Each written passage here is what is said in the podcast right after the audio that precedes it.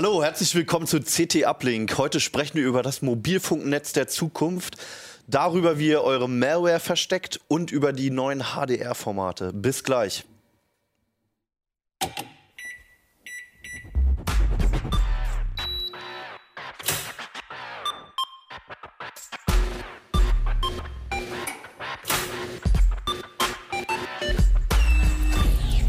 CT Uplink.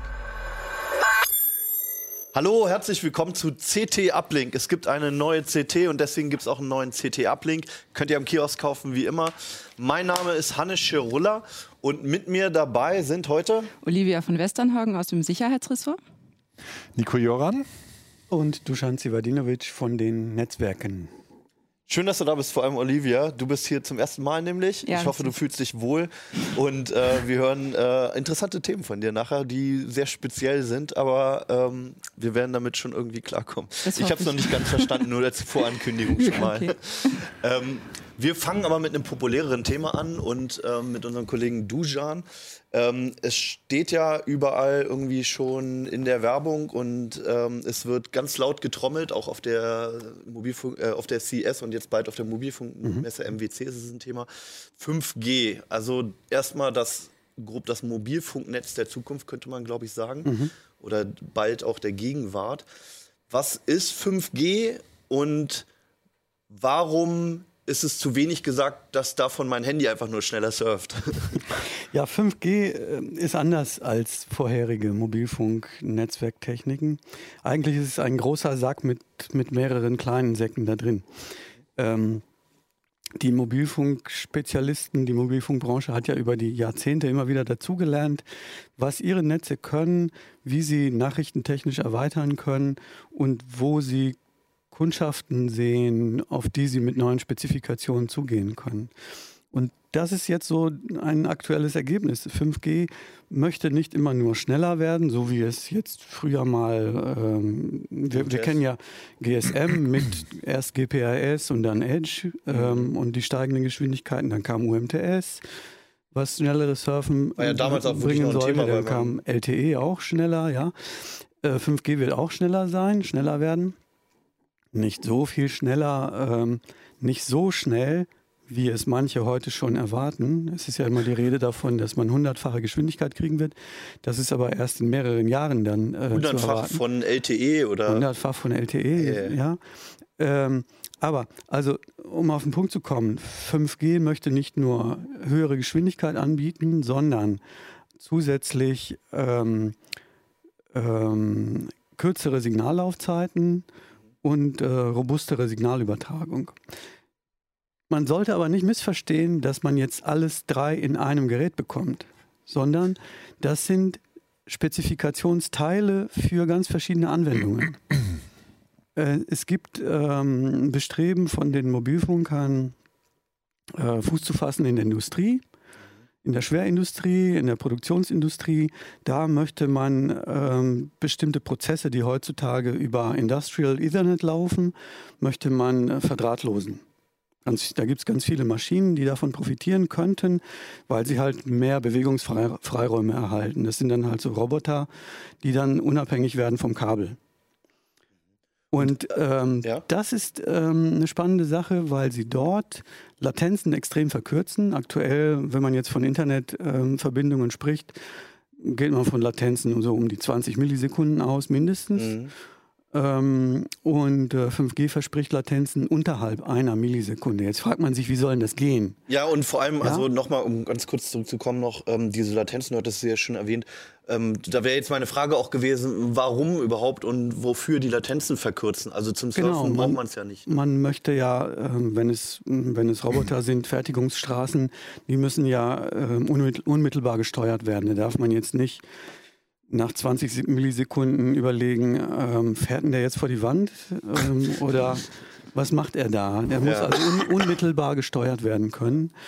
Und äh, dafür mm, machen die Nachrichtentechniker einen Griff in die Trickkiste. Und zwar ziehen sie die Cloud-Intelligenz, die normalerweise in den Kernnetzen sitzt oder sonst irgendwo ähm, äh, bei, bei Google oder bei Mhm. Amazon oder sonst wo, die ziehen sie direkt in die Basisstation.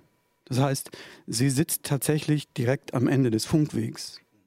Und dort übernimmt sie dann die Aufgaben, die normalerweise irgendwo dahinter sind, was weiß ich, 20 ähm, Netzwerkstationen weiter, wie wir das jetzt kennen, wenn wir jetzt eine äh, Synchronisierung machen, von mir aus mit iCloud oder mit, mit Google oder was immer, dann wandern unsere Daten über etliche Router, bis sie dann irgendwo, was weiß ich, in Frankfurt oder sonst wo ankommen und dort in einem Rechenzentrum auf einer Platte landen. Mhm, klar. Oder bei Apple oder sonst wo. Hier ist es aber so, dass die Daten, die äh, zum Beispiel ein Roboter liefert, dass die sofort direkt auf dem, auf dem Firmengelände in derselben Fabrikhalle unter Umständen verarbeitet werden. Das ist ja eigentlich genau das Gegenteil, was, was jetzt eigentlich so die letzten Jahre die Entwicklung war, dass halt vieles in die Cloud abwandert und dass man halt ähm, jetzt lokal gar viel, viel Rechenpower hatte oder viel Speicherplatz oder so, sondern dass halt alles immer völlig dezentral irgendwo weggeschickt wurde. Genau, das ist das ja eigentlich ist, genau die gegenteilige Entwicklung dann jetzt, das oder? Das ist, äh, ja, die Intelligenz wandert jetzt dahin, wo sie äh, direkt gebraucht wird. Aber äh, man sollte jetzt nicht glauben, dass das nun eine ganz tolle, coole Erfindung ist, weil die, ähm, also ist es schon für die Mobilfunkbranche, ja, ja? Äh, die machen da was Schönes. Aber ähm, wenn man sich jetzt anguckt, das, was man mit Industrial Ethernet macht, ist ja dasselbe. Die Daten sind vor Ort. Das heißt, die Mobilfunker haben gelernt, okay, da müssen wir auch hin. Ach so, das, äh, ja, das heißt, man also, möchte eigentlich den Teil ersetzen, den ja, Sie jetzt noch nicht unter Kontrolle haben. Es gibt halt so Werbung von, von Chip-Herstellern, die sagen, ja, eure Daten bleiben geheim und werden vor Ort verarbeitet und gehen gar nicht ins Internet und so weiter. Das tun die ja jetzt auch nicht.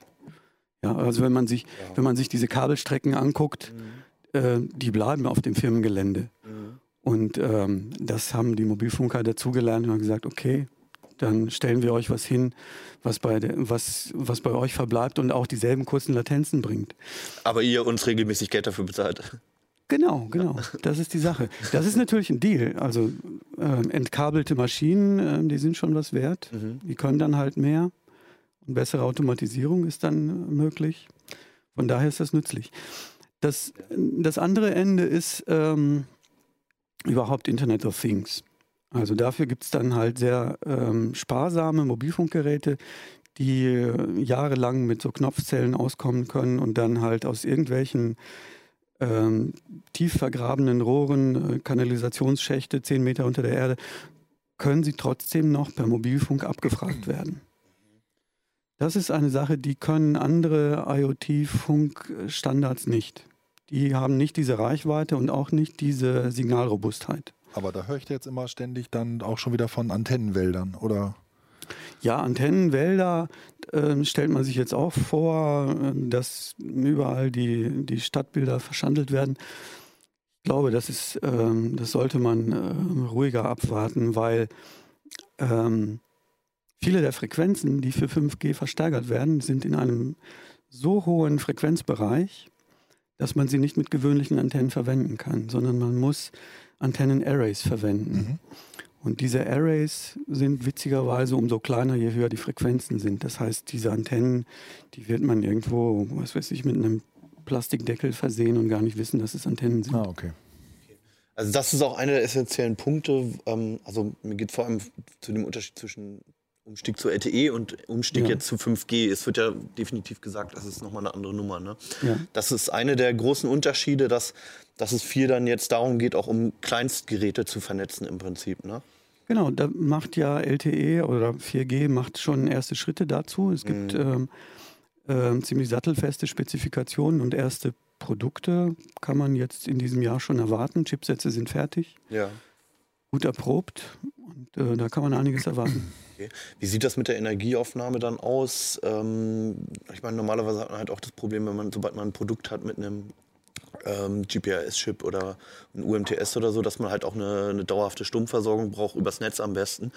Ähm, du hattest jetzt schon von Knopfzellen gesprochen. Mhm. Ist diese Hardware, diese neuen Chips, die neuen Antennen, brauchen die so viel weniger Strom als die jetzigen Mobilfunkausstattungen? Also man spricht ja auch Nein. zum Beispiel immer von der vernetzten Milchkanne. Das ist ja irgendwie mittlerweile ja, dieser Begriff. Da, da muss man auch wieder unterscheiden. Ähm, dieser riesengroße Sack an Spezifikationen richtet sich. Es sind halt verschiedene Bausteine und die nimmt ein Hersteller für seine Anwendungsgruppe heraus. Da, da nimmt er sich die Bausteine zusammen, die er wo er denkt, ähm, damit macht er seinen, äh, seine Kunden glücklich.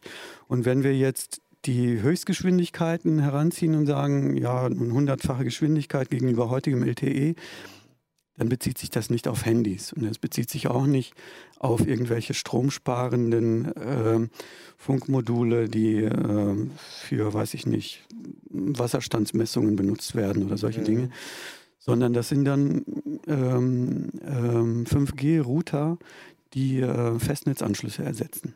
Ah ja. Die haben dann unter Umständen acht Antennen an Bord und die haben dann auch richtig Saft. Die mhm. brauchen natürlich auch viel Strom, um solche Funktionen ähm, berechnen zu können. Das heißt aber, man, man ähm, die haben dann einen normalen Steckdosenanschluss. Man kann es auch durch diese 5G-Technik auch besser skalieren, dass man sagt, ich brauche jetzt nur ein Gerät, was halt sich, sich selten meldet, wenig Daten überträgt mit geringer Geschwindigkeit und setzt dann halt eher auf Hardware, genau. die dann stromsparender genau. ist. Das Oder ich brauche die, die, volle Power, ich will meinen DSL-Anschluss loswerden und stecke das Ding sowieso in die Steckdose. Genau, das sind unterschiedliche Geräte, mhm. die verschiedene, man, bisher nennen wir das LTE-Gerätekategorien. Mhm. Ähm, künftig sind das dann ähm, einfach 3GPP-Gerätekategorien, weil 3GPP hat die Dinger spezifiziert. Ähm, und nicht jedes Gerät wird jede Gerätekategorie äh, implementiert haben, mhm. sondern so, wie man es braucht. Ne? Wenn ich was Stromsparendes habe, wird es natürlich nicht mit äh, 200, 300 Megabit pro Sekunde funken, so mhm. wie mein heutiges iPhone, sondern ähm, mit maximal einem Megabit. Mhm. Was ja dann in einem spezifischen Fall eventuell komplett ausreicht. Ja. Ähm, du sprachst jetzt noch auch schon von den Firmen, von der, von der Industrie halt, die das verwenden soll oder könnte. Ähm, es geht ja auch viel um lokale Netze, wie du es halt auch schon erwähnt hast. Werden denn da alte Standards dann ersetzt? Also könnte man sich jetzt vorstellen, dass es irgendwann in Privathaushalten deswegen kein WLAN mehr gibt oder in Industrieanlagen kein Ethernet mehr oder ähnliches? Wird das dann alles innerhalb dieses Netzes äh, funktionieren? Ah, nein, also das, ich denke, ähm, das wird ganz langsam vordringen und mhm. wir werden ähm, bei vielen Sachen werden wir das nur indirekt spüren. Mhm. Also jetzt, ob, ob jetzt Industrial Ethernet tatsächlich ersetzt werden wird oder nicht, das werden wir so groß nicht merken. Und, und ich meine, selbst wenn wir jetzt drüber lesen, dass es das gibt, wir hatten das schon gesehen. Mhm. Also so, ähm, das wird man so häufig nicht sehen. Was man vielleicht bemerken wird, ist, dass jetzt, hm, was weiß ich, neue ähm, GPS-Tracker mit äh, Mobilfunkanschluss auf der Rückseite herauskommen. Mhm. Bisher sind ja GPS-Tracker immer, also die meisten von denen GSM gebunden. Ja. Wir machen dann äh, eine äh, Well-Verbindung auf oder machen eine GPS-Verbindung auf und sagen dann, hier ist meine Position. Mhm. Ähm, das wird dann künftig ähm, mehr mit ähm, modernen LTE oder 5G-Spezifikationen laufen. Ah ja. Und ähm, die werden womöglich noch viel länger mit einer einzelnen Batterie auskommen, weil diese Module noch weitaus stromsparender gemacht sind. Ah ja. Ähm, was wird sich denn jetzt, also vielleicht kann man es, ich weiß nicht, ob man es überhaupt schon sagen kann, aber was wird sich denn jetzt als für uns als Nutzer so wirklich merkbar dadurch verändern überhaupt? Hast du da eine Theorie oder sagst Na, du erstmal, es wird einfach alles so oberflächlich so weiterlaufen?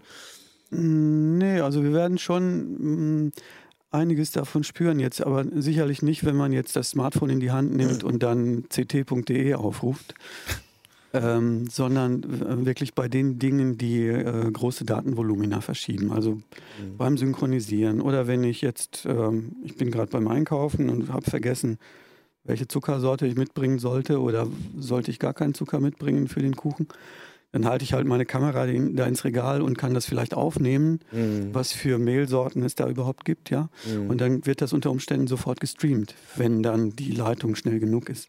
Naja. Sowas wird man dann können. Mhm. Und nicht wie heute, dass ich dann die Typnummer vom Mail abtippe und frage, ist das korrekt oder mhm. Oder muss ich Roggenmehl nehmen oder worum geht's? Ja. Was ja ein unerträglicher Aufwand ist, ja. Na, nur mal so als Beispiel. Ja, ja, nee, klar, wenn, ja. Wir jetzt, äh, wenn wir jetzt vom, weiß ich nicht, ich mache ein Backup von meinen, von meinen Urlaubsfotos und. Videos, dann wird das weitaus schneller laufen, als mhm. es heutzutage tut. Und WLAN wird nicht ersetzt werden. Okay. Das kann man so sagen. Weil? Weil ähm, die Mobilfunkflächendeckung ähm, zwar gut sein wird, aber sie ist nicht ausreichend dafür, um bis in die Gebäude so weit vorzudringen, dass sie die Dienste, die ich dann in der Wohnung haben möchte, mhm. ausreichend gut versorgt. Außerdem möchte ich mal ein privates LAN haben, wo ich ausschließlich mit meinem Drucker rede oder mit meinem Heimserver oder sowas. Mhm. Da muss ich, dafür will ich kein Mobilfunkgeld ausgeben. Mhm. Das will ich weiterhin kostenlos haben. Ja, das wäre schön, ja. Wie weit sind wir denn jetzt eigentlich?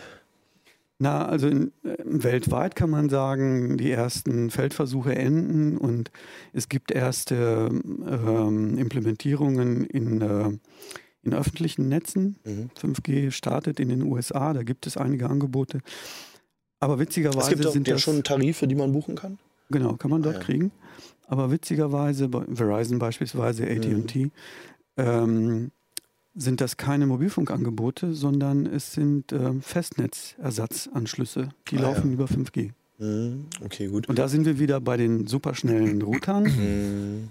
Die hohe Geschwindigkeiten liefern und viel Saft dafür brauchen, aber das ist dann auch eine wirklich nützliche Anwendung. Mhm. Dann sparen sich die Netzbetreiber das Verlegen von Kabeln. Ja, was ja auch in Deutschland noch immer ein Problem ist, ne? genau. dass manche Haushalte nicht versorgt sind. Mhm. Äh, wird es denn spürbaren Einfluss auf die Netzabdeckung haben, die Reichweite? Also beziehen wir uns jetzt erstmal vielleicht auf Deutschland. Ähm ja, das ist halt strittig.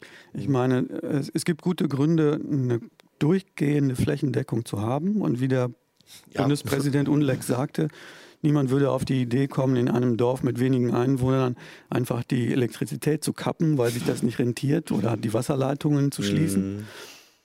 Und ähm, Mobilfunker waren aber lange Zeit von diesen äh, eigentlich sinnvollen, volkswirtschaftlich sinnvollen Zielen, waren sie eigentlich freigestellt. Mhm. Und ähm, jetzt wehren sie sich dagegen, weil sie andere Behandlung gewohnt sind. Mhm. Aber ich glaube, sie werden damit nicht durchkommen. Das ist mein Gefühl. Okay. Weil es gibt zunehmend viele, zunehmend mehr Anwendungen, wo man wirklich Vernetzung braucht. Mhm. Und man kann schlichtweg nicht alles Mögliche per Kabel vernetzen. Mhm. LTE ist für etliche Anwendungen nicht schnell genug und hat dafür auch zu wenig Kapazitäten.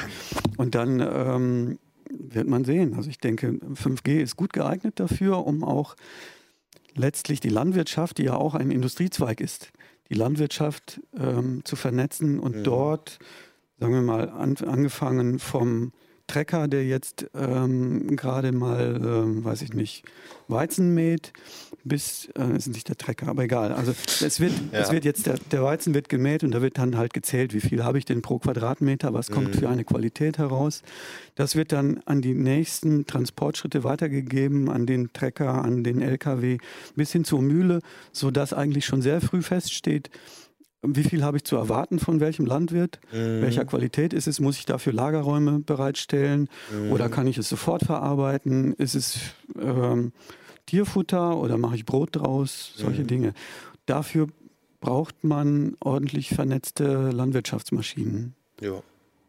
Eine von vielen ja. Beispielen, wo man nicht das alleine brauchen könnte. Jetzt, äh, nicht allein, also wenn, wenn jetzt Leute von Milchkannen reden, dann ist das so ein bisschen herabsetzend. Ja, ja. Ähm, aber auch für die Milchkannen. Man möchte ja, ja, auch in der Milchwirtschaft wollen die Bauern auch über jeden einzelnen Schritt Buch führen. Das braucht man auch, um, um mhm. tatsächlich um äh, Bioprodukte ähm, ähm, herstellen zu können, weil dort auch lückenlose Nachweise erforderlich sind. Ja, was auf alle Fälle vereinfacht wird durch genau. so eine Überwachung dann. Ja. ja.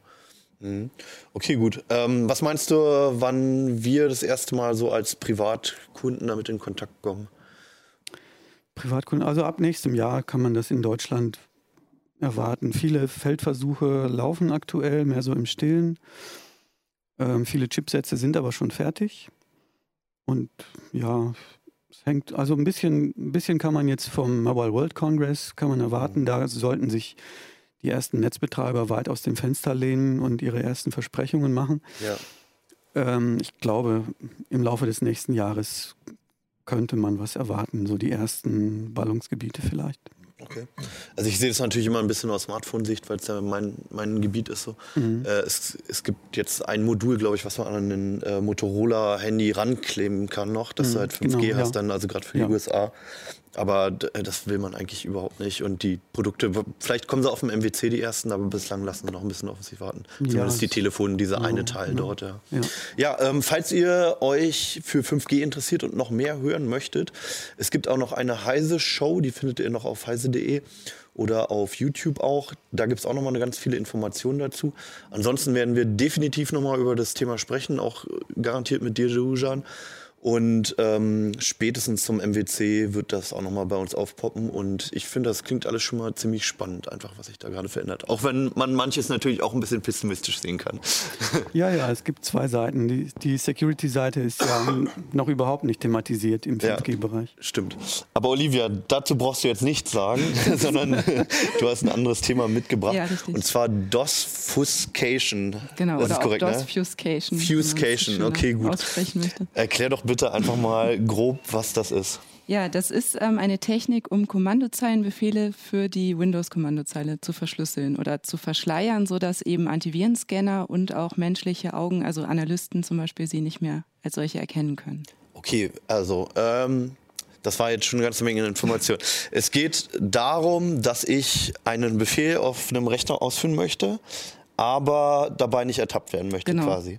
Also äh, vorstellbar wäre zum Beispiel das Anwendungsszenario, man hätte ein Word-Dokument, das man über eine Spam-Mail verteilt hat, also so diese typischen Rechnungsanhänge, die man ja kennt. Mhm. Dann hätte man da drin einen Makrocode, der dann einen bestimmten Befehl ausführen möchte, um zum Beispiel weiteren Schadcode aus dem Internet nachzuladen.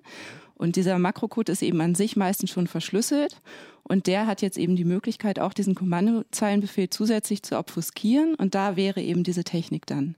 Okay, also obfuskieren erstmal heißt es ähm, verstecken oder, oder maskieren, ja. Genau. Okay, gut. Ähm, wir haben hier nämlich auch, vielleicht um es mal ein bisschen konkreter zu machen, ich weiß ja. gar nicht, ob die Kamera genug zoomen kann, aber wir haben hier einen Code-Teil auch, genau. also damit man sich das mal ein bisschen fester vorstellen kann. Genau.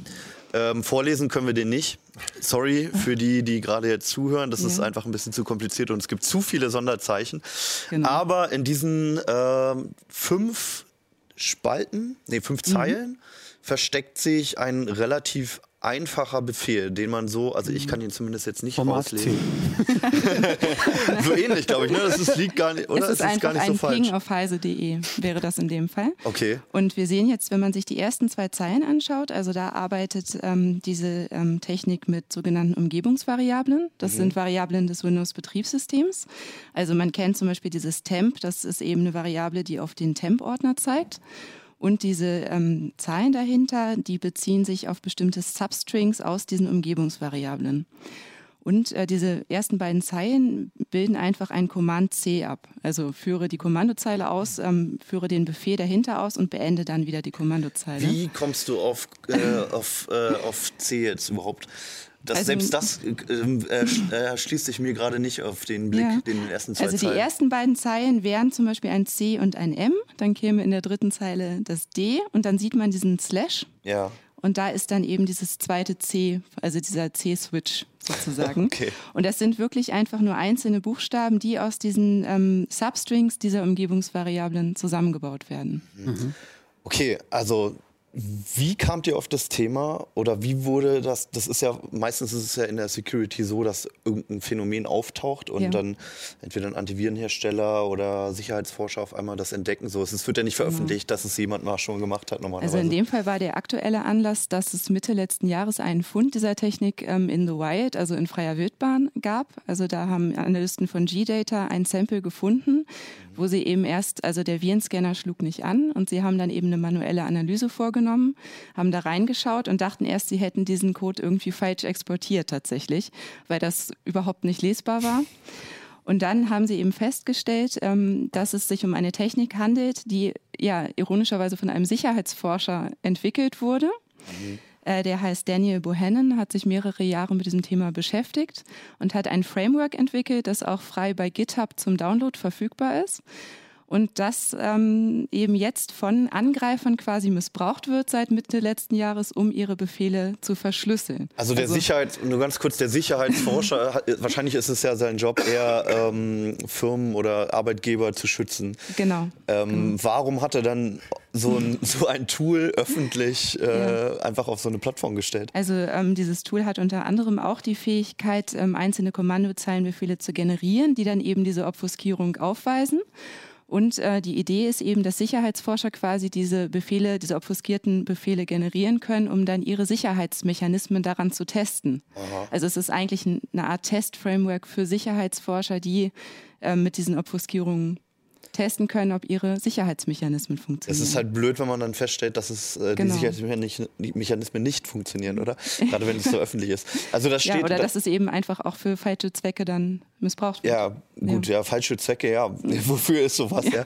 Aber ähm, also das heißt, ähm, prinzipiell könnte jeder von uns das Ganze auch benutzen. Genau. Das gibt es bei GitHub und könnte das in eigene ähm, Funktionen halt ähm, genau. integrieren. Ja. Also es ist auch relativ einfach. Es sind einfach PowerShell-Module, ähm, die unter Windows laufen, die man im Grunde nur noch ausführen muss. Mhm. Man sieht hier auch wieder, man könnte jetzt diese Detailkamera. Ja. Genau, also hier sieht man tatsächlich ein Bild dieser Oberfläche auch. Achso, es gibt richtig eine Benutzeroberfläche. Genau, das ist eben der, der Dreh dabei. Also es gibt Ach, wirklich eine Benutzeroberfläche, wo man auch noch gleich ein integriertes Tutorial hat, wo man dann quasi diese Befehle sich anzeigen lassen kann. Man hat mehrere Verschlüsselungsmöglichkeiten, ähm, Intensitäten. Aha. Und das ist natürlich für Angreifer dann auch sehr reiz, reizvoll, eben einfach die eigenen Befehle dort einzutippen und im Handumdrehen zu Also es wird einem sehr einfach gemacht. Genau. Das das, also ich habe jetzt wirklich gar keine Ahnung von sowas. Was meinst du, wie lange würde das dauern, bis, bis ich sowas irgendwie zu einer funktionierenden ähm, Makro oder was auch immer halt umfunktionieren Also ich kann es jetzt bei dir im konkreten ja. Fall nicht sagen, aber ich denke, das würde eigentlich nur ein paar Minuten dauern. Also wenn du diesen okay. Befehl oder den Code, den du eben ähm, verschleiern möchtest oder ja. obfuskieren möchtest, schon hast, mhm. dann musst du den im Grunde nur noch entweder dort von Hand eintippen. Du hast auch die Möglichkeit, einfach einen Pfad anzugeben in diesem Framework oh. und dann verschlüsselt der quasi diese Textdatei mit deinem Befehl und gibt dir das Ganze wieder zurück. Ah, klasse, auch ja. bequem irgendwie wieder in einer Datei. Okay, also das Einzige, was fehlt, ist eigentlich eine, eine, grafische Oberfläche oder sowas. Das wäre noch die Krönung. Dann. Genau, das wäre ah, noch ja. die Krönung, aber es ist im Grunde eigentlich schon sehr selbsterklärend. okay, wow. Habt ihr das ja. mit eigenen Beispielen ausprobiert? Ja, ich habe das mit eigenen Beispielen ausprobiert und in dem Artikel ist eigentlich auch das Schöne, dass man es eben anhand dieser Beispiele auch nachvollziehen kann. Schön. Also man kann es eben entweder auch selbst eintippen oder wir haben eben auch über den CT-Link in dem Fall ähm, diese Beispiele nochmal ähm, gesammelt und ja, also man kann das alles ausprobieren okay. und dann eben auch dieses Framework selber testen, wenn man möchte. Das ist sehr spannend. Ähm, kann, vielleicht kannst du noch was zu dieser Verschlüsselung sagen, weil du konntest mhm. ja im Prinzip, wenn du jetzt einen Code siehst, der, der damit verschlüsselt wurde, ja. kannst du ihn einfach Könntest du ihn jetzt einfach entschlüsseln oder ohne Hilfe von, also Software? Ich, behaupte mal, dass der Leser, der jetzt diesen Artikel lesen würde, ja. am Ende auch im Grunde zumindest äh, grob verstehen würde oder einfachere Befehle schon entschlüsseln könnte. Okay. Aber wenn man jetzt zum Rein ersten Mal genau, ja. aber wenn man jetzt zum ersten Mal damit konfrontiert wäre, dann wäre es schon schwierig. Was äh, Wenn stehen da erwartet, ja. Genau, mhm. genau. Ja. ja. Wenn du den Blog anguckst, irgendwann siehst du auch, dass da Heise ne? steht. Ja, ja, genau. Es, so in genau, Einzelteilen findest du jetzt Hi und da ist dann das See und da ist das .de. Gerade ja. nochmal sieht, genau. In dem Fall wird eben eine ähm, Technik verwendet, da werden Variablen definiert und dann eben später diese Variablen in einem letzten Aufruf, also in der letzten Zeile einfach wieder zusammengesetzt, zusammengesetzt und, und, dann, hast du plötzlich genau. draus. Und dann hat man eben diesen Befehl wieder.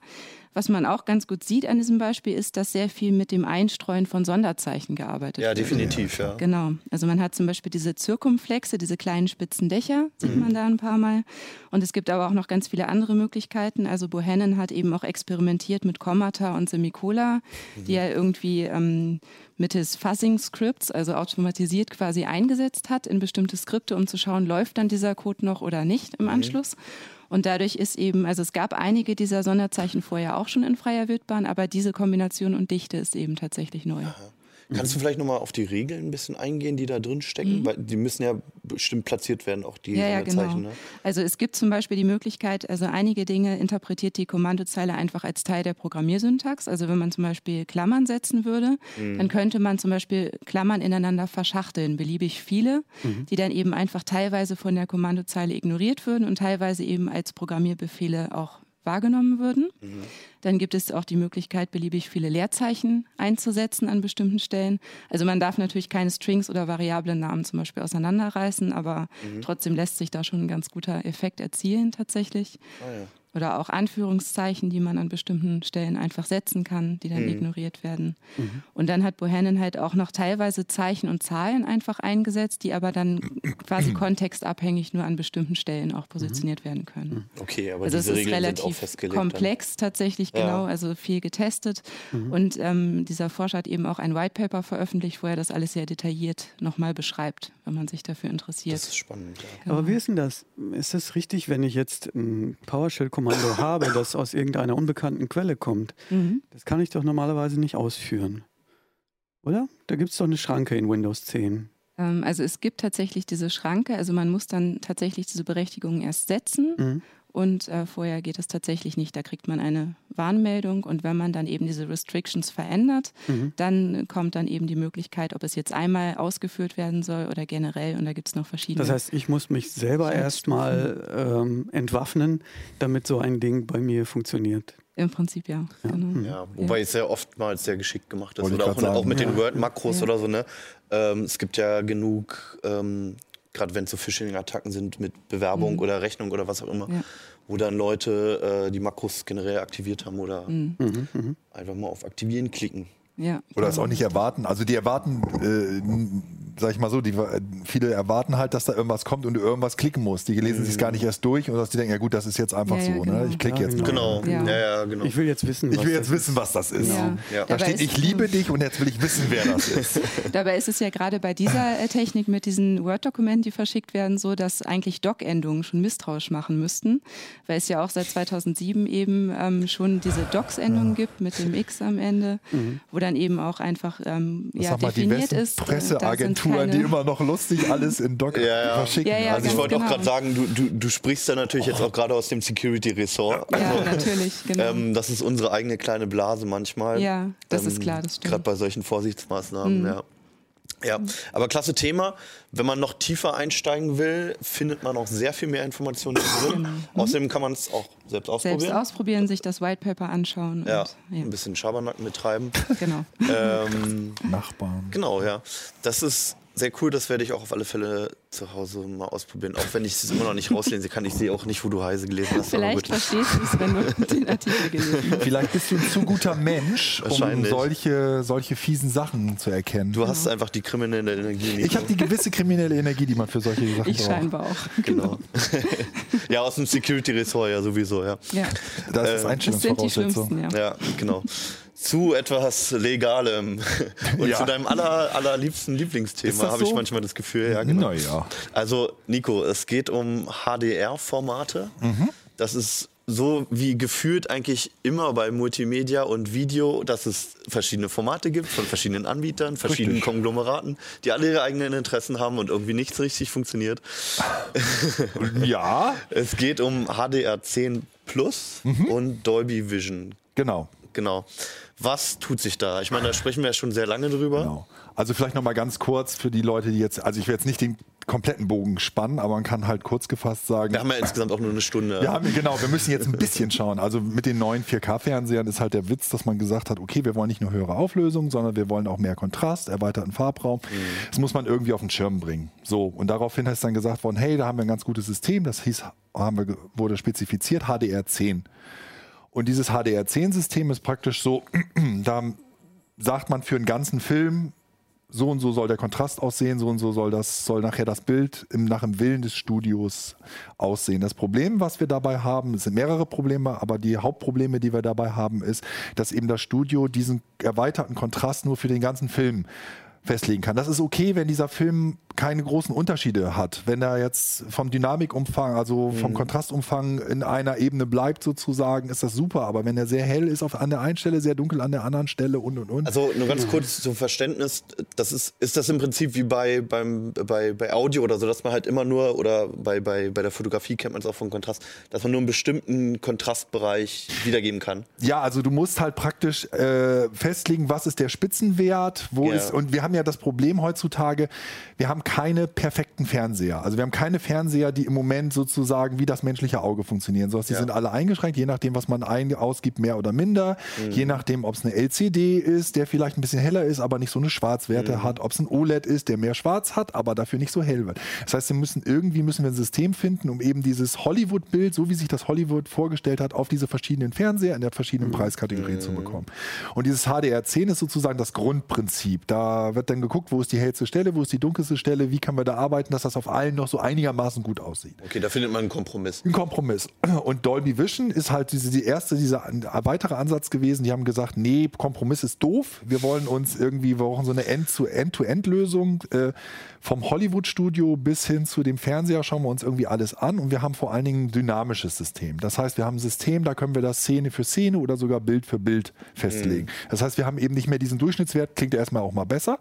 Zweiter Vorteil ist dadurch, dass wir eben halt wissen, was am Ende rauskommt und wir wissen, was am Anfang reinkommt, können wir mit der viel höheren Dynamik arbeiten. Auch wenn der Fernseher nachher gar nicht das abbilden kann, können wir jetzt mit dem Vierfach meinetwegen der, genau, der ja. höchsten maximalen Helligkeit das, arbeiten. Ein Höhlenforscher, den kannst du, wenn er, wenn er in der Höhle sich bewegt, genau, kannst den, du da den optimalen Dynamikumfang oh, So sieht's aus. Und wenn er raufklettert auf den Mount Everest, dann Verschiebst du das nach oben hin? Genau. Und wenn du eben halt diese, diese breitere Sache hast, hast du halt auch den Vorteil, dass du das heute festlegen kannst, aber auch in einem Fernseher, wir wissen, in jeder Generation werden die Fernseher heller und schöner mhm. und toller, sieht ja. das auch noch gut aus. Wenn du aber dieses sehr statische, feste System hast mit einem Punkt, dann hast du zwei Probleme. Entweder du hast eine alten Scheibe in einem neuen Fernseher, das ist dann nicht das Optimum, oder du ja. hast eine neue Scheibe in einem alten Fernseher und da ist irgendwie der Fernseher überfordert sozusagen. Ja. Also da wollte man weg und dann hat Dolby Vision halt dieses System gemacht und das kam auch gut an und LG und Sony und Löwe und andere Firmen haben gesagt, toll, machen wir. Mhm. Problem, das kostet Geld. Jetzt kommen wir zu dem Punkt, wo du warst. Warte, also noch ganz kurz noch HDR10. Ähm, hat, hat das dann auch oh. Lizenzkosten? Äh, Nein, HDR10 ja. ist das Prinzipielle, was sozusagen auf jeder Ultra HD, die, die, die diesen erhöhten Kontrast hat, Mhm. Da ist also das drauf und das ist praktisch jetzt nichts, hat jetzt großartig mit Lizenzen zu tun. Also okay. richtig zahlen tust du in dem Moment, wo du Dolby Vision benutzen willst, weil das ist proprietär und das muss da Wo wir auch bei dem Interesse von Dolby dann äh, sind. Wo, natürlich, ganz klar. Ja. Und die, das, das würden die auch nicht bestreiten. Ja. Du musst auch zum Beispiel deine Geräte zertifizieren lassen. Das ist also keine mhm. Eigenzertifizierung und und und. Mhm. So, und das haben sie haben trotzdem einige davon überzeugen können. Netflix zum Beispiel stellt entsprechende Inhalte in Massen inzwischen fast, äh, also mehrere, äh, also über 100 Titel, weit über 100 Titel inzwischen auch in Deutschland mhm. zur Verfügung für eben diese Geräte. So, aber irgendwann ist dann halt, sind dann halt Firmen gekommen, ganz vorne Samsung, die gesagt haben, ist zwar schön, aber es ist ja jetzt nun keine Wundertechnologie, die ihr da habt. Das ist eigentlich alles relativ klar. Wir haben eine super Idee, wir machen einen offenen Standard. Mhm und haben gesagt, das hat nämlich den Vorteil, dass wir gar nicht mehr so viel zahlen müssen und die Studios, die sind, das ist für alle preiswerter, wenn wir nicht an Dolby Vision irgendwelche Lizenzgebühren bezahlen. Das hat Dolby bestimmt gefreut. Das haben die, das hat, die haben gesagt, Daumen hoch, das ist eine super Idee. Nee, natürlich nicht, aber gut, mein Gott. Ja. Ähm, Samsung hat witzigerweise auch noch andere äh, TV-Hersteller dafür gewinnen können, nämlich Panasonic zum Beispiel. Philips hat sich da ganz begeistert von gezeigt und unter anderem 20th Century Fox als, als Hollywood-Studio. Also auch mhm. die haben gesagt, Daumen hoch, wir machen machen nicht Dolby Vision, haben sie auch noch nie rausgebracht. Wir machen dafür dieses HDR und jetzt kommt's HDR 10 Plus. Also einen dümmeren Namen hätte man sich fast nicht überdenken können, wenn das eine HDR 10 heißt, das andere ja. HDR 10 Plus zu nennen. Stand in der ersten Pressemitteilung auch spätere Namensänderung möglich. Ist nie gekommen. Aha. Schade. So, lange Rede, kurzer Sinn. Warte, ja? ganz kurz, problematisch ist es deswegen, weil die beiden Formate eigentlich so wenig miteinander zu die tun haben. Die Formate sind an sich erstmal nicht kompatibel. Das heißt, ich kann mir kein ah, Dolby okay, Vision... weil das hätte ich erwartet genau. Ja, okay, also verstehe. Gut, gut dann mhm. gehen wir einen Schritt äh. zurück. Vorteil Bitte, ja. bei beiden, bei Dolby Vision und bei HDR10 Plus, ist, wenn ich mir so eine Scheibe kaufe, dieses Grundding HDR10, das machen beide. Also es, ich, es ist nicht so, dass ich dann gar kein HDR-Bild mehr habe, wenn ich so eine Scheibe oder so einen Film sehe, mhm. sondern das ist sozusagen die Basis und das andere ist so über Metadaten, über Zusatzdaten Daten ist das da drauf, diese mhm. zusätzliche Geschichte. Das ist bei beiden identisch mhm. okay. vom System her. Das Problem ist, und jetzt kommen wir zu dieser Dolby-Geschichte, die haben ganz was Einfaches gemacht, nämlich die haben das einfach in den Markt gedrückt. Die haben also sich so viele Partner gesucht, wie es geht, und die haben mhm. einfach gesagt, pusht, pusht, pusht. Ja. Und dann sind halt Filme rausgekommen und das gibt halt dann so eine, ja, die Leute, die sich Dolby Vision gekauft haben als Fernseher, die haben da jetzt schon was von. Mhm. So, und mhm. das ist HDR 10 Plus, wie das immer so ist, wenn viele Firmen beteiligt sind und wenn man die technischen Lösungen erst finden muss.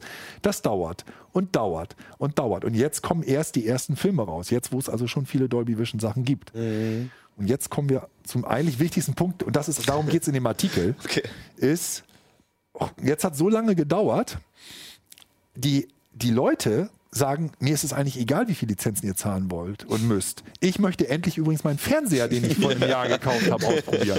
Mit eurem Blödsinn. Und wenn ihr jetzt irgendwie einer hier mal Fox sagt, wir bringen jetzt auch eine Scheibe raus, dann sagen die, ist ja super. Ja. Übrigens gibt es bei Netflix und was weiß ich von anderen Firmen schon etliche Filme. Seid ja. ihr bescheuert? So und so ist es. Und so langsam wächst dieser Druck auf diese ganzen TV-Hersteller. Mhm. Also die TV-Hersteller sagen so langsam, ja, ist ja schön, dass der HDR 10 Plus und so, aber äh, die anderen machen übrigens übrigens gewinnt. Die verkaufen. Da wird irgendwie verkauft. So, und Ende vom Lied ist, man merkt jetzt so langsam, wie diese ganze Sache so ein bisschen zusammenbricht. Sie bleiben bei alle zwar HDR 10 Plus, mhm. aber Panasonic, der Unterstützer von Samsung, hat jetzt gesagt, also unser neues Topmodell wird beides können. Dolby Vision ja, ja. und HDR 10 Plus. Philips hat jetzt angekündigt, das fand ich richtig schön, also schön in Anführungszeichen, weil es echt so diese Umkehr zeigt. 90 äh, Prozent ihrer kommenden Fernseher werden beides können. und äh, Warner hat uns schon letztes Mal erzählt, also schon vor, vor zwei Jahren auf der IFA haben sie zu mir gesagt, äh, wir persönlich haben kein wirtschaftliches Interesse, zwei Discs rauszubringen. Wir werden nicht mhm. eine rausbringen mit Dolby Vision und eine mit HDR 10 um Gottes Willen bitte nicht. Ja. Das will keiner, sondern wir warten auf eine technische Möglichkeit, dass wir dieses HDR10, was ja immer drauf sein muss, mhm. Dolby Vision und HDR10 Plus auf eine Disc raufkriegen. Und sie haben es offensichtlich geschafft. Also es gibt offensichtlich jetzt die ersten Discs kommen jetzt raus. Okay. Wo dann beides drin ist. Also glücklicherweise scheint es mal endlich so zu sein, nach toi toi toi, dass so sich so langsam diese, diese Front so auflöst, dass Samsung da zwar alleine noch mit dem Fähnchen HDR10 ja. Plus winkt, aber es eventuell nichts mehr großartig ausmacht. Das heißt, du würdest jetzt aber auch erwarten, dass eher Disc rauskommen und, und Geräte, die einfach alle Formate unterstützen? Ich gehe davon aus, dass Warner das auf jeden Fall machen wird. Ich gehe davon aus, dass Fox das auf keinen Fall machen wird, weil mhm. wir haben Fox bei Blu-ray gegen HD-DVD erlebt mhm. und während alle anderen kompromissbereit waren, waren die, also die werden, wenn überhaupt... Auf welcher Seite waren die? Die waren auf der richtigen, für sie auf richtig, auf der Blu-ray-Seite, ja. aber das war extrem. Also wegen, die haben wirklich war deshalb damals nicht kompromissbereit, weil die Blu-ray offiziell ein Kopierschutz mehr geboten hat. Ja, also die ganze Industrie hätte wahrscheinlich sich auf HD, DVD geeinigt, aber die haben da gestanden und gesagt, nein, ein Kopierschutz mehr ist es uns wert. Ja. Und ähm, das Einzige bei denen kann natürlich sein, die sind ja von, werden ja von Disney gerade übernommen ja. äh, und da spielt sich auch hinter den Kulissen schon einiges ab. Das kann natürlich sein, dass sie von Disney gezwungen werden. Ne? Dass Disney Nein. sagt, schön, aber ich glaube, ihr habt das nicht mehr zu entscheiden. Und da würde ich bei Disney, weil die schon mal Dolby Vision gemacht haben, mhm. auch davon ausgehen, dass sie dann beides mhm. für sie machen würden. Ne? Okay. Ähm, muss man sich als Konsument jetzt gerade dann noch damit beschäftigen oder? Ich würde mich trotzdem damit beschäftigen. Ich würde mich A damit beschäftigen, ähm, weil es ist ja immer eine Kette. Also natürlich muss man das, ne? sonst natürlich, würden wir nicht drüber sprechen. Natürlich aber nicht, aber, aber ganz realistisch gesehen ist es eine Kette. Das heißt, ich habe einen Player normalerweise, ich habe einen, einen, Receiver, einen mhm. Audio-Video-Receiver in vielen Fällen und ich habe einen Fernseher. Ja. Und wenn irgendeines dieser Kette irgendwas nicht kann, dann mhm. fällt diese Systematik um. Mhm. Und wir wissen zum Beispiel tatsächlich, weil wir es noch nicht ausprobieren könnten, äh, konnten im Moment noch nicht, ob das in demnächst eine Möglichkeit gibt, zum Beispiel diese HDR10 Plus Signale durch AV-Receiver, also diese Audio-Video-Receiver mhm. durchzuleiten. Ja. Das wissen Oder wir bei ob der dann auch wieder kompatibel sein Der dann wieder kompatibel sein muss, ob ja. das per Firmware-Update geht. Also das, das ist, da gibt es noch diese Geburtswehen. Ja. Aber ich gehe davon aus, dass sich das, sage ich mal, naja, vielleicht nicht bis zu dieser diese IFA, aber bis zur nächsten IFA dann endgültig alles geklärt hat und dann wird es wahrscheinlich nur noch Geräte geben, die sowieso alles machen. Man kauft sich ja sowieso alle zwei Jahre einen neuen Fernseher, einen so neuen ist das, So ist die ne? Idee für, den, die Industrie sieht das genauso. Ah ja, gut, das habe ich mir gedacht, ja. Ähm, vielleicht nochmal zu den eigentlichen Formaten zurück. Ähm, mhm. Es ist ja auch gerade, auch bei, du hast jetzt schon HD, äh, DVD erwähnt und äh, Blu-ray. Ähm, kann man denn sagen, dass irgendeins technisch dem anderen überlegen sei, irgendein Format? Oder dass man sich als Konsument ein, ein bestimmtes Format wünschen würde, dass es sich durchsetzt aus einem also, bestimmten Grund? Ich persönlich finde, dass die, also das, da, da haben wir zwei, ich persönlich finde, dass die dynamischen Formate, was du ja auch erklärt hast, sehr schön, mhm. eben halt vom Grundgedanken her besser sind, wesentlich besser sind, auch wenn man es bei den Top-Geräten teilweise gar nicht so groß sieht, aber auf Dauer ist es die richtige Investition meiner Meinung nach. Also weil es einfach technisch sinnvoll ist. technisch sinnvoll ist, weil es einfach zukunftssicherer, wir suchen ja immer diese Zukunftssicherheit, ist immer ein Problem, aber mhm. aus meiner Sicht einfach mehr hergibt, was das Rausholen äh, angeht aus diesen Discs. Ähm, ich würde mich aber jetzt nicht versteifen wollen und sagen, HDR 10 Plus ist besser oder schlechter als Dolby Vision. Dafür haben wir dafür zu wenig Erfahrung bislang Mm, mit. Ne? Das Da kommt dann müssen wahrscheinlich wir- auf die Umsetzung drauf an. Ähm, letztlich ist es so, dass ich auch einen Dolby, das gibt es in den USA, Dolby Vision Fernseher für irgendwie 600 Dollar oder 700 Dollar. Entschuldigung, da, da kann ich auch teilweise einen Fernseher in Deutschland für ein paar tausend Euro ohne Dolby Vision, der eventuell ein besseres Bild hat, weil er einfach das bessere Panel hat. Also man darf natürlich nicht vergessen, so ein Bild kommt immer noch durch ein Panel und nicht, weil da irgendeine Metadaten auf einer Scheibe sind. Ne? Das stimmt allerdings, ja. Ähm, ist es denn so, ich meine, du hast viel Erfahrung damit, ähm, dass überhaupt diese dynamischen Formate jetzt in dieser jetzigen Form, in den jetzigen Geräten, diesem statischen HDR10 über, also sichtlich überlegen sind? Oder ist das eher so, dass man sagt, nee, Training ist sinnvoll und irgendwann werden wir das brauchen, wenn die Panels gut genug sind? Ja, äh, wir haben da vor einiger Zeit einen Bericht drüber gemacht mit einem Autoren, der sich praktisch jede Disc anguckt. Und da haben wir halt festgestellt, ähm, Dolby Vision hat das Potenzial und es gibt welche da, Discs, da siehst du ganz klar das. Ah, ja. Ähm, wir haben aber auch gesehen, äh, es liegt immer auch ein bisschen daran, wer an den Reglern sitzt. Und wir haben auch einige gesehen, da hat man dann versucht, mir auf Teufel komm raus. Also es gibt so ein wunderbar, so, ein- so, ein- so, so von Tomb Raider, gibt so wunderbare Dolby Vision Versionen, wo sie einfach, der Hautton von HDR 10 ist so ein bisschen blass, bläulich, schon fast ein bisschen kalt. Der von, von Dol, äh, f- f- äh, nee, Entschuldigung, von, von der Blu-ray. Dann von der, von der HDR-Fassung ist es ein bisschen natürlicher oder relativ natürlich. Und bei Dolby Vision haben sie sich gedacht, gib ihm. Und da ist sie richtig braun gebrannt, die gute Frau. Und das sieht einfach völlig unnatürlich aus. Also man kann auch da natürlich einfach falsch Ja. liegen. Ähm, bei manchen fragt man sich halt, was ver- veranstalten die da? Aber generell, wenn es gut gemacht ist, sieht man einfach, dass es so einen gewissen, also wirklich nochmal was rausholt. Und ich kenne einige Filme, muss ich sagen, wo ich sagen würde, also die Spitzenlichter sind da schon grandios auf einem Okay. guten Fernseher. Also selbst HDR ist ja noch nicht so richtig in der Bevölkerung, glaube ich, angekommen. Nein, natürlich nicht. Ähm, also ich habe immer das Beispiel, bei mir ist es so, ich habe mittlerweile einen OLED-Fernseher, über den ich sehr, sehr froh bin, der ein schönes Bild macht, den ich, äh, wo ich die Playstation dran habe, wo aber das Problem ist, dass die Playstation VR dazwischen ist. Das ist Ja. wieder eigentlich eine ganz andere Geschichte, aber ähm, und deswegen wegen der Breakout-Box das HDR halt nicht durchgeleitet wird. Das heißt, Super, der gibt ne? das meiste ohne HDR ab oder ich kriege halt unter das, unter das äh, Board und stecke das um. Ähm, aber dadurch habe ich den Vergleich und ich muss sagen, halt zumindest die Sachen auf Netflix, es ist durch das OLED, es ist sowieso ein geiler Kontrast, ähm, es sieht gut aus, aber ich habe bislang keinen Unterschied festgestellt, ob ich jetzt halt die Breakout-Box reinmache und deswegen kein HDR habe oder diese Breakout-Box rauslasse und dadurch HDR drin habe. Wahrscheinlich, wenn sie nebeneinander wären, würde ich es vielleicht sehen, aber so jetzt im Vergleich mit Umstecken, ähm, mir ist es bislang noch nicht aufgefallen, ob da jetzt HDR, also ich weiß, Ja. dass es HDR läuft, aber ähm, es ist, war jetzt noch nicht so, dass es mir sonst viel aufgefallen ist. Also ich kann es dir sagen, von dem, von dem OLED, das ich habe, wenn Dolby Vision angeht, das würde ich inzwischen sehen, ohne dass ich, ja, bei Und du Netflix- bist auch sehr geschult, Nico. Weiß ich nicht. Also ich glaube, also das ist schon, schon gerade auch auf Netflix ein extremer Unterschied. Man sieht sehr schnell, was sie da so ein bisschen zugekauft haben und was sie Mhm. dann einfach nur reinschmeißen und was jetzt wirklich ein bisschen liebevoller selbst in Ah, ja. dieser Originals gemacht worden ist. Wie gesagt, das, ich will auch gar nicht jetzt bestreiten, da wird es immer Leute geben, die sagen, ja, natürlich, die geben natürlich auch ein bisschen extra Punch, um das, um das äh, sichtbarer zu machen. Aber ich habe in vielen Fällen das, dass ich sage, ja, das sieht schon doch deutlich besser aus. Okay, also du sagst, das ist ein sichtlicher Unterschied. Sichtlich, wenn es gut gemacht ist, genau. Aber es ist halt genau wie bei, wie bei jeder Technik, äh, Surround Sound genauso. Ne? Wenn ich 5.1 Kanäle habe, heißt das nicht, dass es gut klingt, sondern da muss schon noch einer stehen und wissen, was er macht. Ne? Also ich kann auch jemandem eine super Kamera geben, Ja. aber wenn der nicht schafft, den Deckel oben vorne abzumachen, dann werden es wohl keine guten Bilder damit geben. Also das sind, sind alles nur Werkzeuge.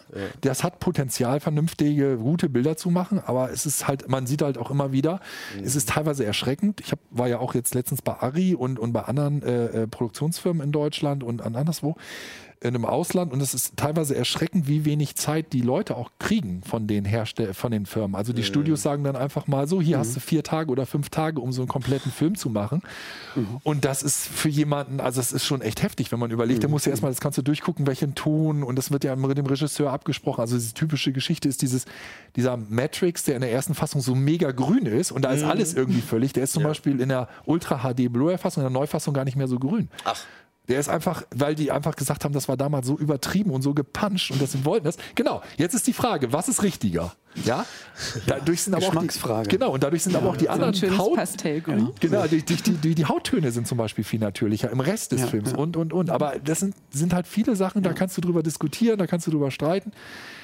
Ich finde das ein witziges Beispiel, weil Matrix gerade, also ich habe jetzt auch mal drüber nachgedacht, das ist ja ewig her, dass ich ihn gesehen habe, aber ähm, gerade dieses bisschen unnatürliche Grün hat für mich halt gerade zu der Story halt gepasst. Charme, das ist ne? halt, dass Genau, es halt diese künstliche es ja Welt war. manchmal- Ne? Genau, Du willst genau. es ja verfremden. Genau, Wenn genau. du irgendeine Botschaft damit hast. Ja, Wenn es genau. nur eine vermurkste, vermurkste Bilddarstellung ist, okay, das willst du ja, nicht haben. Aber Genau. wenn's manchmal ist es ja, ja Genau, die Werkzeug. Frage ist halt, wie weit du gehst. Ne? Du kannst halt auch, du kannst halt auch äh, ähm, das verdrehen und trotzdem es schaffen, wenn du gut da drin bist, zum Beispiel trotzdem zum, nicht die Leute dann alle krank aussehen zu lassen. Ne? Also weil das ist eben das Gefährliche. Einfach zu sagen, ich drehe jetzt mal wild an den Reglern, bedeutet, dass du eventuell alles verdrehst und dann ein Bild da kriegst, das völlig unnatürlich ist. Aber umgekehrt, äh, wer, wer die Reglerbandbreite nicht ausschöpft, der geht nicht vollständig mit seinem Werkzeug um. So sieht's aus. Es ist ja Genau. letztlich vorhanden, also kann ich es nutzen. Wenn ich es mit Verstand mache, kommt Cooles sieht's dabei aus. raus. Genau. Und ich, ja, es gibt etliche Blu-rays, die du dann, weil Blu-ray kennt kein HDR und bei Blu-rays ist es dann halt äh, sogar so gewesen, dass du entweder gar keinen Unterschied zu der Ultra HD Blu-ray Mhm. gesehen hast oder dass es teilweise sogar besser aussah, weil eben die Leute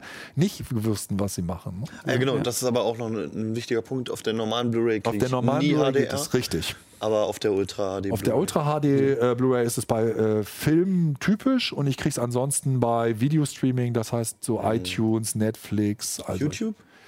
Äh, ja, ja da Filme, gibt es, angeblich ja, ja, da können. gibt es, aber ähm, da muss man immer ein bisschen aufpassen. Ähm, HDR gibt es, ich glaube, es gibt aber nach meiner Erfahrung, wenn ich jetzt überlege, kein Dolby Vision gibt es da, glaube ich, nicht. Okay, gut. Äh, kurze Stichprobe noch. Habt ihr einen HDR-Fernseher, Dujan?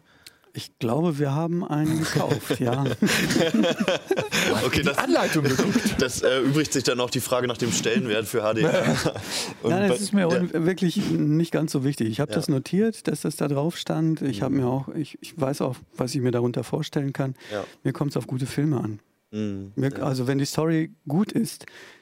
Ähm, ich kann mich erinnern, als Kind, wenn ich so, wir hatten ja Schwarz-Weiß-Fernseher und äh, über terrestrisch empfangen, wenn da Schnee drauf war und mein Vater aber dazwischen ging, um die Antenne richtig auszurichten, wir hätten ihn erschießen können, weil wir wollten ja die Geschichte sehen. Und uns interessierte nicht, ob es jetzt ein bisschen mehr oder weniger Schnee. So ähnlich sehe ich das jetzt auch. Natürlich merkt Ja. man den Unterschied, ob ein Film jetzt mit hervorragenden Schwarzwerten gemacht ist oder ob da jetzt die Spitzlichter herauskommen und das Blaue echt ist oder die, der Rasen richtig grün ist, ja. Aber wenn der Film mich nicht anspricht, ist das alles für die Katze, dann mache ich den Fernseher aus. Also guckst du nach Inhalten. Ne? Ja. LCD oder OLED? Äh, QLED. OLED, okay. Ist LCD. LCD. Und bei dir, Olivia? Also ich bin jetzt gerade umgezogen und habe zum Beispiel gar keinen Fernseher. Ich gucke gerne auf dem Laptop irgendwie abends so irgendwas, aber eben auch eher so aus der Mediathek. Also ich gucke sehr wenig Fernsehen und ich bin da. Aber das ist witzig, Relativ ne? da, wenig erleben wir, anspruchsvoll. da erleben wir auf dem MWC ja auch ganz häufig, dass jetzt immer mehr Mobilgerätehersteller zum Beispiel auch anfangen. Also die iPhone ja, ja, aber, ah. auf dem iPhone, Ja. Dolby Vision auf meinem äh, Ja. äh, X äh, 10R, wo du denkst, was, dafür hat er doch gar nicht das richtige Display. Ja, ja, ist also so, das war yeah. auch die Geschichte gerade bei den Geräten, die haben ja vor, wahrscheinlich vor zwei Jahren so haben sie angefangen mit diesem Begriff dann zu werben. Ja, LG Und es hat- weiß ich halt, noch, ich war es dabei. hat halt nichts damit zu tun. Also es, es ist einfach wirklich nur ein Bumper, den die darauf machen. Und ähm, da sollte man ganz vorsichtig mit sein. Also ich bin persönlich sehe da einen Riesenunterschied eben auch zwischen diesen Mobilgeräten ansetzen und den Fernsehern. Also da Ja. muss man echt aufpassen. Irgendwann wird es dann sehr. die, die, die Vorgaben sind ja auch völlig andere einfach. ne? äh, ja. Das, Das sind ja völlig andere. Vorgaben und teilweise muss man auch sagen, äh, sind sie auch nicht klar. Also teilweise kannst du auch nicht nachfragen und sagen, mal, sag mir doch mal ganz klar die Vorgaben. Ja, ja. Dann wird es Ja. teilweise so super schwammig und nee, das machen wir dann und das haben wir dann zertifiziert. Ja, was ist denn hinter dem Zertifikat? Ja, hm, das ist dann unser Geschäftsgeheimnis. Ähnliches Beispiel Dolby Atmos. Also darüber kannst du auch ganz lange sprechen, das weiß ich. Also auch das klebt mittlerweile überall drauf und es gibt eigentlich m, verschiedenste Produkte, die alle mit Atmos beklebt sind. Also ganz schlimm finde ich die Entwicklung, dass es jetzt tatsächlich, äh, das hatte ja die Kollegin Kuhmann äh, ähm, berichtet, dass es tatsächlich, tatsächlich Fernseher gab, die kleinste Böckschen da drin hatten, wo jeder sich gefragt hat, was das soll, wo ein riesiger Atmos-Logo drauf war. Hab, kann ich mich auch nur gegen aussprechen. Wer, wer so seine Marke und so sein, Zerti, äh, sein Logo verwässert, der wird das als Aber Dolby war da schon immer sehr groß drin. Also, da THX gibt's war auch noch schlimmer. Ja, THX gibt es auch noch so, ja genau. Da machen wir vielleicht nochmal eine eigene Sendung. Da machen zu. wir, da können wir stundenlang drüber sprechen. Vielleicht nach der IFA oder so würde das wieder gut passen. So, aber erstmal sind wir durch für heute. Sehr schöne Themen. Ich fand es sehr spannend. Vielen Dank, dass ihr da wart. Und vielen Dank, dass ihr da wart. Wir sehen uns nächste Woche wieder. Wenn ihr Bock habt, mehr zu lesen, alles in der CT, kriegt ihr am Kiosk. Könnt ihr auch bestellen oder könnt ihr digital lesen, könnt ihr in der App bestellen, etc. etc. Guckt es euch an, zieht es euch rein, kauft es euch. Wir sehen uns nächste Woche wieder. Bis dann. Ciao. Ciao. Tschüss. Uplink.